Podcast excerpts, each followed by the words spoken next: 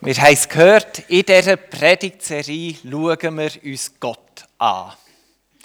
Für eine Kirche ist ja das nicht revolutionär. Ich weiß schon die ersten Köpfe, die sich zusammengestreckt haben und geschmunzelt haben. Das ist nicht irgendwie überraschend. Und doch muss man sagen, es ist ja nicht ganz einfach, Gott anzuschauen. Gott anschauen können wir einzig und allein dank dem Umstand, dass er sich offenbart. Und auch mit all diesen Offenbarungen, die wir von Gott haben, werden wir ihn ja nie ganz können erfassen Aus dem einfachen Grund, dass Gott göttlich ist und wir Menschen sind menschlich. Und auch wenn wir es manchmal nicht wahrhaben das Göttliche übersteigt irgendwo das Menschliche. Aber Gott gibt uns immer wieder so Putzleteile in die Hand. Teile, wo wir etwas von seiner Art, von seinem Wesen getroffen können erkennen. Es wird irgendwo auf so Teile sichtbar. Und die Teile, die Offenbarungen, die können wir von Gott entgegennehmen. Und alles, was er uns offenbart, können wir sammeln und einfach zusammensetzen. Und wir werden in dieser Predigtserie so Putzleteile sammeln, wie er sich uns offenbart. Und unser Putzle, das wird grösser werden. Wie gesagt, es wird leider nie vollständig werden, es wird nie fertig sein. Und doch habe ich das Gefühl, mit diesen Teilen, die wir sammeln können, wird unser Bild von Gott kräftiger werden. Es wird es irgendwo erweitern und unserem Zusammensein mit Gott, mit seiner Schöpfung können dienen Das Putzleteil von heute heisst Barmherzigkeit. Gott ist barmherzig. Wir werden herausfinden, was Barmherzigkeit mit Mutterlieb, Gedärm und Pornografie zu tun hat und werden uns dazu drei Fragen stellen. Nämlich, was ist Barmherzigkeit? Warum ist Gott barmherzig? Und wie lange ist der Gott barmherzig? Und abschließend werden wir noch zwei Geschichten aus der Bibel anschauen von Gottes Barmherzigkeit. Wir starten mit der ersten Frage. Was ist Barmherzigkeit? Ich habe eine Umfrage geschaut und die zeigt, dass ein Großteil der Menschen hier weiß ungefähr, was Barmherzigkeit ist. Gleichzeitig hat sich aber auch gezeigt, niemand braucht das Wort wirklich im Alltag. Da habe Noemi wiedergefunden. Ihr habt von mir wahrscheinlich noch nie gehört, dass ich ihnen gesagt habe, oh, du bist der barmherzig zu mir. Das ist nicht unser Sprachgebrauch in unserem zwischenmenschlichen Unterwegssein. Ausnahmen gibt es. Aber ich sage mal, oder vielleicht ist es ein Klischee, die jüngere Generation braucht andere Wörter. Und die Umfrage hat auch gezeigt, dass das Wort Barmherzigkeit, wenn man fragt, ja, von wo kennt ihr es? Tut man sofort dem Christen, einmal das ist alles jetzt hier in unserem Kontext, tut man es dem Christentum zuordnen. Von der kennt man es irgendwie. Wahrscheinlich geht es uns gleich wie der Andrea, Barmherzigkeit, man denkt sofort an die Geschichte vom barmherzigen Samariter. Die haben wir so manchmal gehört, die Geschichte ist so wertvoll für uns, die macht so vieles sichtbar, dass das wahrscheinlich unsere erste Idee ist.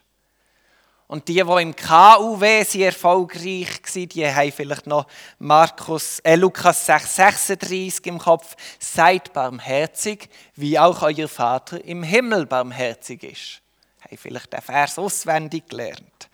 Aber dann, wenn man das Wort muss definieren muss, dann merkt man schon, ja, es wird schwierig. In den Evangelien haben wir die Speisung den 5000. Und Jesus offenbart sich dort als Hirt von seinen Schafen. Wir haben Markus 6, Verse 33 und 34, die zeigen dort die geistige Führung von Jesus. Es wird erzählt, wie Jesus die Leute nähren, indem er sie lehrt. Weiter geht es mit den Versen 35 bis 44. Dort kommt eine liebliche Versorgung von dem Hirt. Jesus speist seine Herde, es bekommen auch etwas zu essen. Und in dieser Geschichte kommt die gute, innige Beziehung von Jesus zu den Menschen führen. Eine sehr innige Beziehung. Wo Jesus seine Herde anschaut, wird im griechischen Text ein lustiger Begriff verwendet. Splak Mitzomai heißt er. Das wird übersetzt mit Zitaten im Leid. Er hatte Erbarmen mit ihnen. Wenn wir das Wort Splakmitzo wörtlich übersetzen, dann haben wir Gedärm, die Eingeweid, also unsere Innereien. Und Splakmizomai heisst dann, es drehte ihm den Magen, die Gedärme, die Innereien um. Da merken wir also, es, bei, bei Jesus geht es um ein existenzielles Besorgtsein, wenn er uns sieht, anschaut, unsere Situation wahrnimmt. So fest, dass es in ihm ganz schön am Schaffen ist. Was ist also Barmherzigkeit bei Gott? Er schaut seine Herde an er sieht die Not der Menschen und es macht ihn so fest zu schaffen, dass es ihn innerlich die Gedärme umdreht. Und das weckt in ihm Mitgefühl so sehr, dass er die Not lindern und barmherzig handeln. Er schenkt uns sein Heil, dass wir aus dieser Situation rauskommen. Ich weiß, das ist jetzt nicht ein kompakter Satz den man sich gäbig merken kann. Aber vielleicht können wir uns einfach das Bild von der Gedärme, von den Innereien, die sich umdrehen, die sich in Gott regt, in Bezug auf Barmherzigkeit merken. So fest ist er betroffen im Unterwegssein mit uns. Gehen wir zur nächsten Frage. Warum ist Gott barmherzig? Ich finde, es ist noch eine gute Frage, weil so von Ewigkeit zu Ewigkeit zu Ewigkeit zu Ewigkeit immer wieder barmherzig sein, habe ich das Gefühl, ist schon noch anstrengend. Und irgendwo, ich weiß nicht, ich könnte es nicht, mir wäre es nicht möglich. Und ich habe das Gefühl, meine Kinder auch nicht. Die spielen viel mit Duplo, spielen, manchmal schon so mit Schleichtierli. Und dann gibt es so die Momente, da bauen sie wunderschöne Landschaften auf. So Bäume und Häuser und dann setzen sie Menschen hineinsetzen, Tierli hineinsetzen. Und das sind auch Momente, wo sie ganz friedlich spielen. Und ich merke, es ist ganz still im Haus und er gehe ich schauen und sehe das und denke, wow. Und dann kommen mir so romantische Bilder, hey, genau so ist es doch mit Gott. Liebevoll schafft er die Welt, gibt jedem seinen Platz und da ist so ein super Zusammenleben. Und dann eben, wie es bei uns Menschen ist, kippen da bei den Kindern irgendwann den Schalter und dann nehmen sie irgendein Dino, ein Drache, ein Flugzeug oder irgendetwas Grosses und das kommt dann daher und machen sie die eigene, wunderschön aufgebaute Welt kaputt. Warum ist das bei Gott nicht so? Er ist schon sehr nah dran gewesen, mit der Sintflut. Und seither zu versprechen, dass nie mehr so eine Flut kommt. Er löscht die Menschheit nicht aus. Warum kippt bei Gott der Schalter einfach nie um? Warum ist er so barmherzig mit uns? Im 2. Mose 34, 6 lesen wir, dass Gott von sich selber sagt, dass er barmherzig ist. Dort heißt es, und der Herr ging an Mose vorüber und rief, der Herr, der Herr, ein barmherziger und gnädiger Gott, langmütig und von großer Gnade und Treue. Wir lernen heute ein bisschen Ausländisch. Wer weiß noch, wie das griechische Gedärmwort hat geheissen? Ja, genau, super. Jetzt kommt noch das Hebräisch dazu. Barmherzigkeit wird hier auch mit mütterlichem Mitleid von Gott übersetzt. Wir merken, das hat jetzt mit Gefühl zu tun. Männer, tut nicht abhängen, lasst nicht darauf ein, das kommt schon gut. Im Hebräischen gibt es das Wort Rachum, das heißt Mitleid. Und dann gibt es noch Rechem, das bedeutet, bedeutet Mutterlieb. Also Rachum, Rechem, wir haben die gleiche hebräische Wurzel und das ist genau gemeint, was in dieser Barmherzigkeit zur Sprache kommt. Mitleid, Mutterlieb. Die Kopplung von diesen beiden Wörtern, Mitleid, Mutterlieb, wird auch im Jesaja 49, 15 gebraucht. Auch dort kommt es so gut zur Sprache. Warum ist also Gott barmherzig mit uns, wenn er sich auch in seinen eigenen Worten so offenbart? Die Bibel gibt uns hier ein wunderschönes Gottesbild, das wir mitnehmen dürfen. Wir müssen uns eine Mutter vorstellen, die an ihr Kind denkt, das sehr krank ist und vor Schmerz grennt. Und die Mutter hat so das Gefühl wieder im Bauch, mein Kind, mein Kind, du bist krank, ich muss dir doch helfen. Wir merken, es ist emotional, es ist gefühlsbetont. Wer dort keinen Zugang findet, bleibt bei Black Mitzomai, bei den Gedärmen. Aber Gott, Gott regt sich, es regt sich etwas in Gott, wenn er an uns denkt, wenn er unsere Not sieht, weil wir seine Kinder sind, weil wir aus seinem Mutterlieb rauskommen. Und mir hilft schon das Bild von, vom Mutterlieb, vom Kind in Not, um die Frage zu beantworten, warum ist Gott einfach immer und immer und immer wieder barmherzig mit uns? Wir kommen schon zur dritten Frage. Wie lang bleibt Gott barmherzig mit uns? Ich finde, es sind gute Fragen. Der, der die gestellt hat, muss ich schon ein bisschen auf die Schulter klopfen. Es gibt eine Weisheit aus Holland und die heißt, Barmherzigkeit gegen die Wölfe ist Unrecht gegen die Schafe. Das bringt die Spannung, die ja die Frage aufwirft, finde ich sehr prägnant auf den Punkt. Wir sind uns bewusst, wir alle brauchen Barmherzigkeit, oder? Niemand von uns ist perfekt. Da sind wir uns einig. Aber die Folgefrage ist ja schon berechtigt. Aber in allem unperfekt sein, wie viel Barmherzigkeit von Gott dürfen wir empfangen? Wenn ist einfach auch mal Schluss. Wenn sagt er los, fertig, Jetzt habe ich es dir so manchmal gesagt und schon wieder hast du es absichtlich gesagt. Liebes Trudi, jetzt ist wirklich einfach mal genug.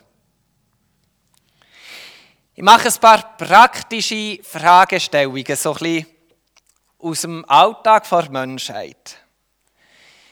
Wie lange darf man das, was wir hier mein Besitz nennen, mein Vermögen, wie lange darf man das für sich behalten, ohne dass man es teilt? Wie lange darf ich Pornos schauen, bis es doch einfach mal genug ist? Wie lange darf ich den Gottesdienst schwänzen? Wie manchmal darf ich am Sonntagmorgen Migräne haben und darum nicht kommen können? Wie lange darf ich mein Ehepartner, meine Ehepartnerin für etwas verachten, was mir an ihm oder ihr einfach nicht passt. Und in meinem Herz verändert sich etwas. Wie lange ist Gott in all diesen Sachen uns gegenüber barmherzig. Es gibt einen spannenden Psalm zu dem Thema. 103. Da wird auch das hohe Lied der Barmherzigkeit Gottes genannt. Ganz wichtig, der Psalm redet zu Leuten, die Gott kennen und mit Gott unterwegs sind. Das müssen wir grundsätzlich festhalten, um das Wort Barmherzigkeit auch genug eingrenzen Im Vers 8 heißt es, barmherzig und gnädig ist der Herr, geduldig und von großer Güte. Das ist mal die Ausgangslage, die über allem steht, bezüglich der Barmherzigkeit von Gott. Das müssen wir festhalten. Gott ist barmherzig, gnädig, geduldig, von großer Güte. Und jetzt, wo das klar steht, redet aber der Psalm auch noch von Grenzen. Denken wir an die Wölfe und an die Schafe. Gottes Barmherzigkeit zeigt sich in diesem Psalm nicht nur in ihrer Art und Weise, wo sich großmütig über alle Verfehlungen hinweg schaut. So als wären sie geringfügig oder als wären sie gar nie passiert. So ein bisschen nach dem Motto, Gott hat einen super neuen Besen, einen riesen Teppich und egal was ist, er kann es einfach immer drunter wischen, Teppich ablegen und die Sache ist erledigt. Wir dürfen ja auch nicht einfach sagen, ja, also die Wölfe die müssen auch ihren Spass haben und auch mal etwas essen und mit den Schäfchen spielen oder wie wir das nennen die brauchen ja etwas zu essen. Gell? Es gibt Grenzen ihrer Barmherzigkeit. Im Psalm erfahren die Menschen Gottes nie endende Barmherzigkeit, die eine echte, eine wahre Gottesfurcht haben. In den Versen 11 bis 17 wird es dreimal wiederholt in diesem Psalm. Bedingung für Gottes Barmherzigkeit als jemand, der Gott kennt, ist, die ihn fürchten. Also anders ausgedrückt, verfehlt sich jemand mit der Nebenabsicht, ja, und dann nehme ich ja wieder Gottes Gnade in Anspruch. Der hat man Gnade verfehlt. Das ist ein Missbrauch von Gnade. Von dem redet Römer 6, 1. Wer so handelt, ja, ist ja gleich, ich nehme Gnade in Anspruch, der fürchtet Gott nicht, sondern der verachtet ihn. Erinnert, erinnert ihr euch an die Anfangsfrage so aus dem Alltag, die ich vorhin noch gestellt habe? Wie viel Barmherzigkeit kann ich für mich beanspruchen? Ich kenne diese Frage in all meinen Kämpfen und Windungen vom Leben und ich nehme an, ich bin nicht der Einzige im Raum. Ich denke schon, die Leitplanken, es ist ja nicht ganz klar, es ist etwas Bewegliches von Person zu Person unterschiedlich. Aber die Leitplanken von dieser Gottesfurcht kann uns helfen, dass wir dort eine Antwort finden. Wo wir in uns Gottesfurcht haben, da dürfen wir wissen, wir dürfen immer und immer wieder zu Gott kommen und die Barmherzigkeit wird nie enden. Sie ist unendlich. Falls ihr merkt, irgendwo habe ich gleich noch ein bisschen Unfrieden oder es brodelt noch in diesem Thema, redet darüber, betet darüber, bringt sie in den Hauskreis oder sonst irgendwo her. Das ist wichtig, dass wir da sprachfähig werden und Frieden dürfen finden. Ich werde jetzt nach diesen drei Fragestellungen noch zwei Beispiele aus der Bibel bringen von Gottes Barmherzigkeit. Es ist eben nicht der Samariter, das erzählt von einem Menschen, der natürlich auch göttliches festgehalten wird, aber mit dem klaren Fokus von Gott. Ich finde, die zwei Stellen sind sehr hilfreich. Ich denke, sie sind für unseren Glauben zentral und sie sagen schon enorm vieles über Gottes Barmherzigkeit aus. Die erste Geschichte ist aus Lukas 15 und erzählt die Geschichte vom verlorenen Sohn. Es ist ein Vater, der hat zwei Söhne. Der eine Sohn wird die Familie verlassen, wird sein Erb vorbeziehen. Die Handlung, das ist eine Frechheit, das ist eine Schandtat. Und wie er näher mit dem Erb ist umgegangen, ist noch viel die größere Schandtat.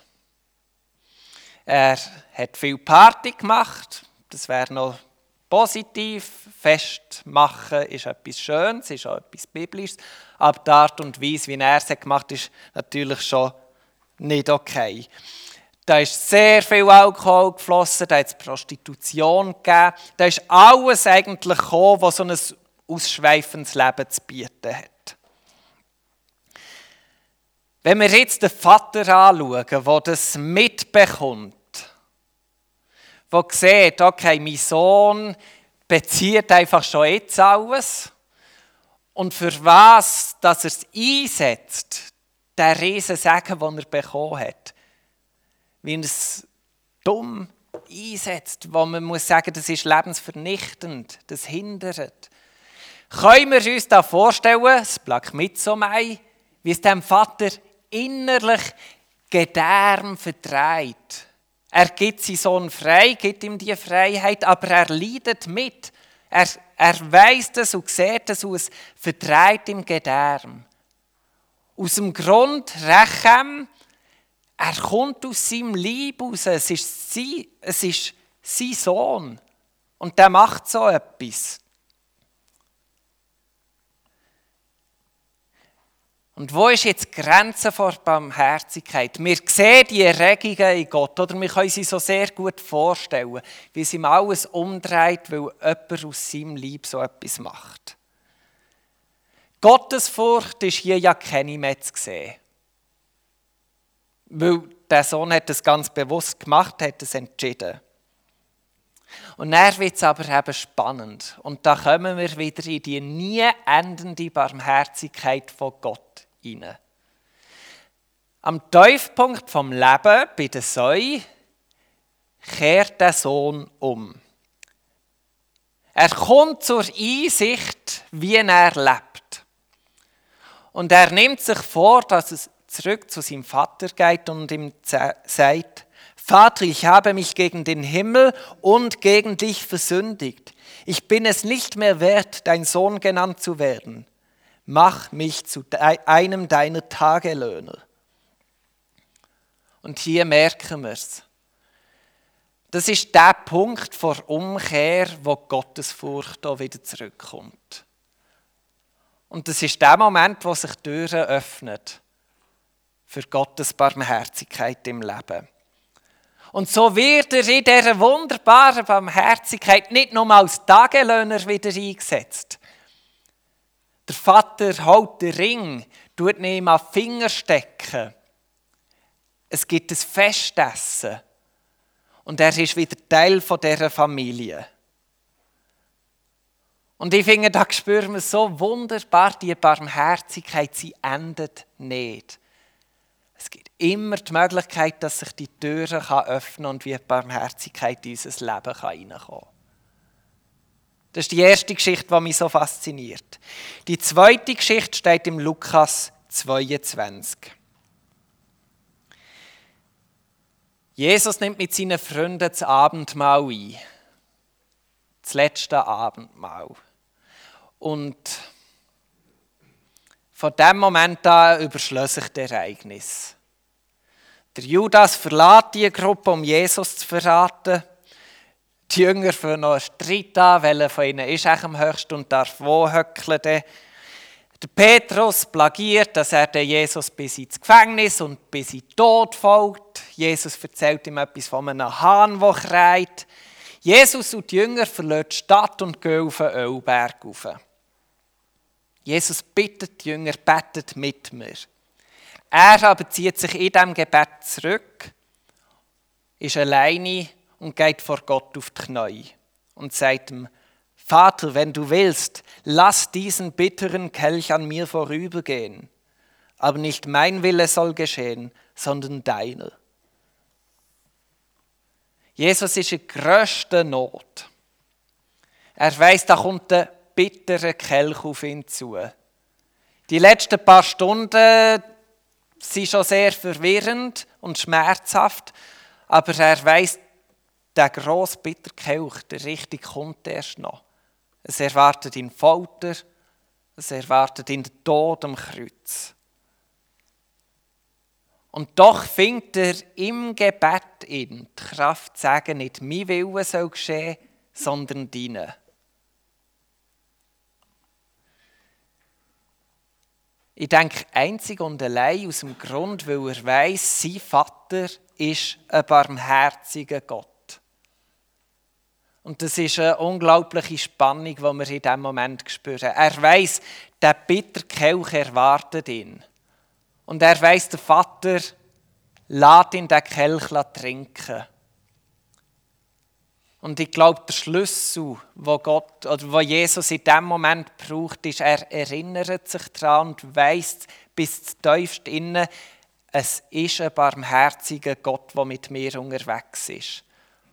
Und er weiß bei allem Schlimmen, was wird passieren, der Vater, das Plakmitzomai, Rechem, Rachum, es wird ihm auch der Magen umdrehen. Er wird mitleiden weil er aus seinem Mutterleib rauskommt.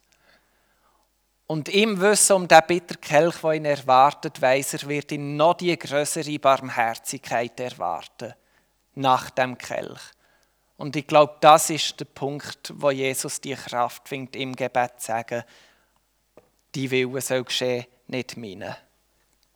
Die größte Barmherzigkeit bei allem Schwierigen wird noch folgen. So denke ich, ist unser Gott. Barmherzig. Wir kommen aus seinem Mutterlieb raus. Und genau darum, wenn er unsere Not sieht, es verdreht ihm der Magen, die Gedärme, alles in ihm verrenkt sich und dreht sich um. Und genau das bringt Gott dazu, dass er in unserer Not sagt, mein Kind, ich bin da in deiner Not und ich helfe dir ich bringe dir Heil und Barmherzigkeit. Ich finde das unglaublich, die innige und schöne Beziehung, wo, wo Gott uns da entgegenbringt. Und ich lade uns ein, ich weiss, je nach Körper, je nachdem ist es nicht möglich, aber gehen wir einen Moment vor Gott auf die Knie. Wir schließen unsere Augen und öffne unser inneres Auge, um einfach die große Barmherzigkeit von Gott uns innerlich sichtbar zu machen. Und nach dieser Stille werden wir zusammen singen.